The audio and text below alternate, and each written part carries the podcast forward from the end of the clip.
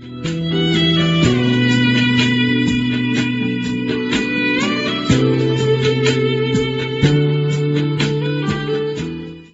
友们，大家好！听段子学书法，现在开讲。上次我们讲了颜真卿的述张长史笔法十二意，这中间的段子，如锥画沙，如印印泥。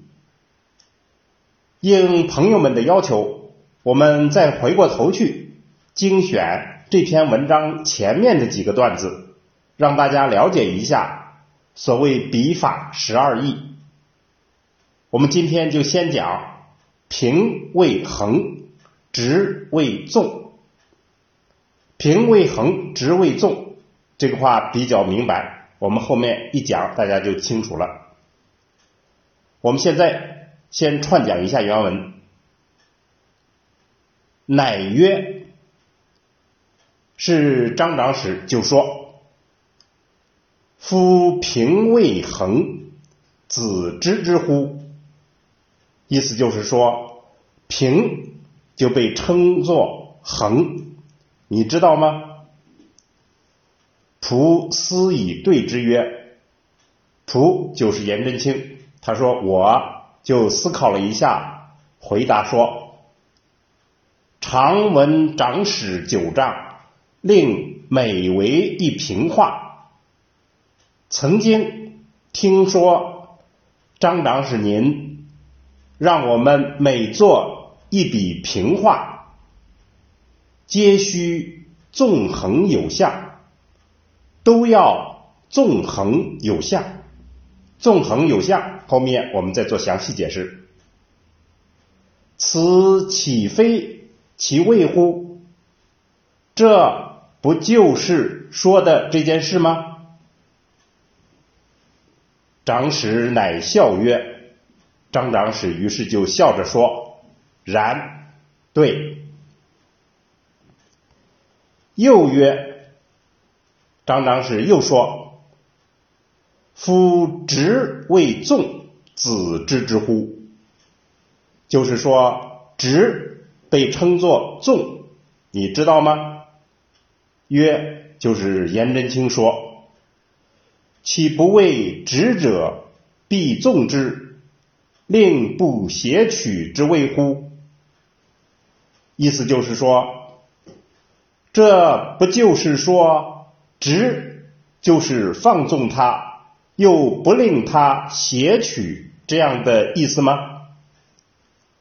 曰：然。张长史回答说：对。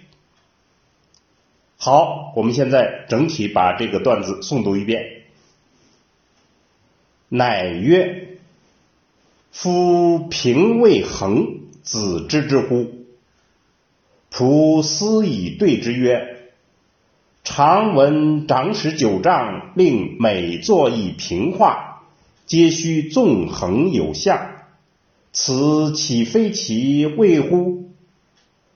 长史乃笑曰：“然。”又曰：“夫直为纵，子知之乎？”曰：岂不为直者必纵之，不令邪曲之谓乎？曰：然。好，我们下来做一个解析。这个段子讲我们现在的所谓横与竖的写法，横画自然要写的比较平，但是过于平。就会板滞，失去了活力，所以要纵横有向。什么是纵横有向呢？就是纵横融合，横里面有纵，其实就是前面孙过庭说的话：一画之间，便起伏与风秒。就是在一画之间要有起伏的变化，用笔锋来加以变化。就是说，横画在行笔时有起伏变化，这样写出来的横画里面就仿佛包含了一些复杂的意象，这样就实现了我们前面说的《魏夫人笔阵图》里那种描述：横如千里阵云。这样的横画看起来就会很有味道，很有气势。竖画也是一样的道理，竖画自然要写得直，要放纵之，而又不令斜曲，就是说要适当的加以收敛。所以竖画的意象，《魏夫人笔阵图》里的表述叫“竖如万岁枯藤”，万岁枯藤的形象，大家就可以想象竖画是什么概念。我们简单通俗的来概括一下横和竖的写法特点，那就是追求所谓的不平之平和不直之直。不平不直，那肯定是错的；但是太平太直又是傻的，这就是中道的微妙把握。笔法十二义。最早是钟繇总结提出的，历代都不断的传承，而且出现了很多新的领悟和总结。我们建议大家回头听听我们前面讲述的《魏夫人笔阵图》里的段子，和这里进行对照，就会有新的领悟。我们这里把横和竖放在一起来讲，大家恰好可以。把它们看作一对矛盾，两者其实就是老子讲的阴阳关系。横中要有竖，竖里要有横。写横的时候留一些竖的笔意，写竖的时候留一些横的笔意，就是这样一种意思。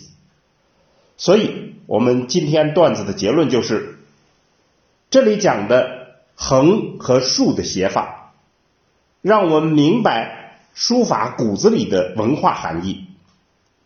从阴阳关系来看问题，就更可以说是看见了书法的基因。好，关于这个话题，我们就讲到这儿。听段子学书法，我们下次再见。